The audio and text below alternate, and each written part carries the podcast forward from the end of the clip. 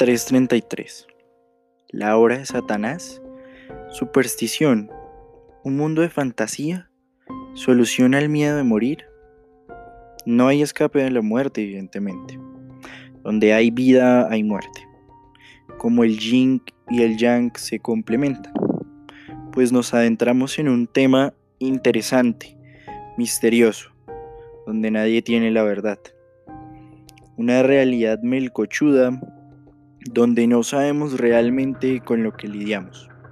Nos introducimos en un campo bastante amplio, no solo de la ciencia, sino de la religión, que son dos espectros bastante inmensos, donde cada uno de ellos saca conclusiones totalmente distintas.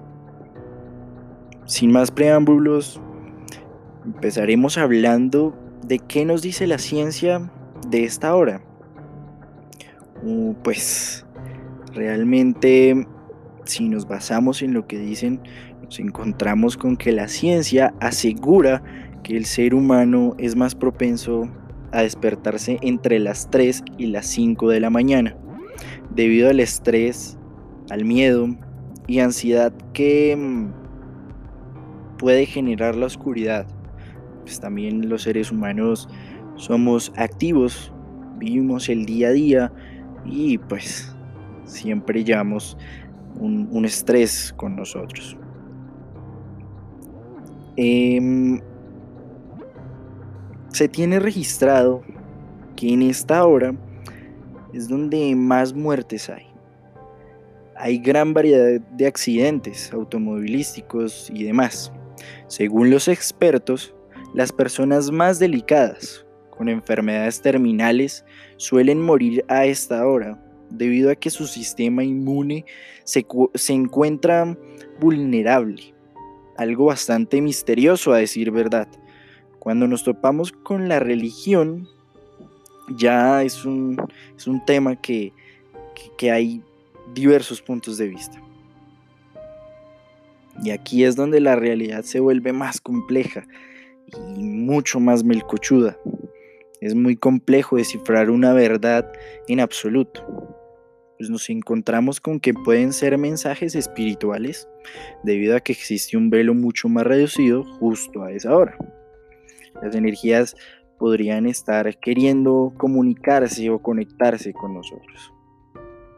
Estas pueden ser de nuestros seres queridos, guías espirituales, ángeles y otros seres tanto de luz como seres del bajo astral, oscuros. Y también podemos observar que podría ser magia negra, pues también se piensa que quienes despiertan entre las 3 y, las 4 am es que están siendo sujetos de trabajos de brujería negra. Se le conoce también, pues, porque en este horario es cuando se realiza el daño que quieren hacer esos brujos, brujas y, demás personas que quieren evidentemente pues hacer un trabajo maligno en contra de alguien. La hora del demonio. También se registran casos en esta hora donde mm, se dice la típica frase que pues creo que muchos hemos escuchado por ahí se me subió el muerto. O me privaron y sentí que se subieron encima mío y solo veía dos puntos rojos. Y así miles de anécdotas de pasillo que revolotean en el aire. Pero con total certeza no se sabe si son verídicas. Y ahora nos vamos pues a la Sagrada Escritura. Estamos hablando de religión y uno pues tiene que buscar en, estas fuentes. Nos encontramos allí que el número 3 es muy especial, ya que según fuentes estudiadas, el número 3 aparecía al menos 460 veces en la Biblia. Ya se imaginarán ustedes. De tal manera, este número 3 demuestra combinación en el sentido de unidad, como en la Trinidad. Padre, Hijo y Espíritu Santo. Y por lo tanto es un número especial que simboliza la divina perfección. Tres veces los serafines claman, Santo, Santo, Santo.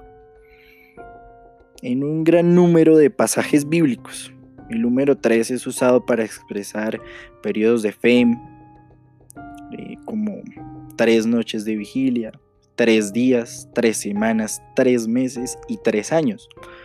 Recordemos que a los tres días de su crucifixión, Jesús resucitó.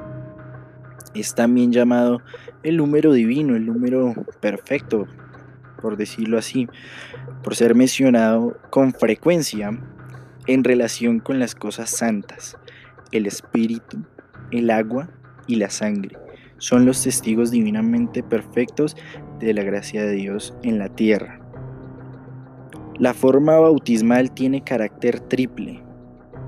Tanto el templo como el tabernáculo estaban construidos por tres partes, el atrio, el lugar santo y el lugar santísimo.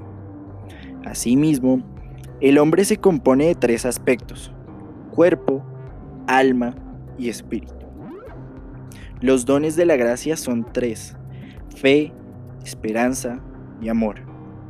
Y llega esta pregunta, ¿será que a las 3.33 am el demonio hace una burla a la Santísima Trinidad, a ese número de Dios perfecto, divino? ¿Será que es una reacción del cuerpo por cierto temor a estar en la oscuridad, por estrés, por ansias? La verdad, por el momento es un gran misterio. Pero ustedes decían, yo soy David Hernández y nos encontramos en el siguiente podcast.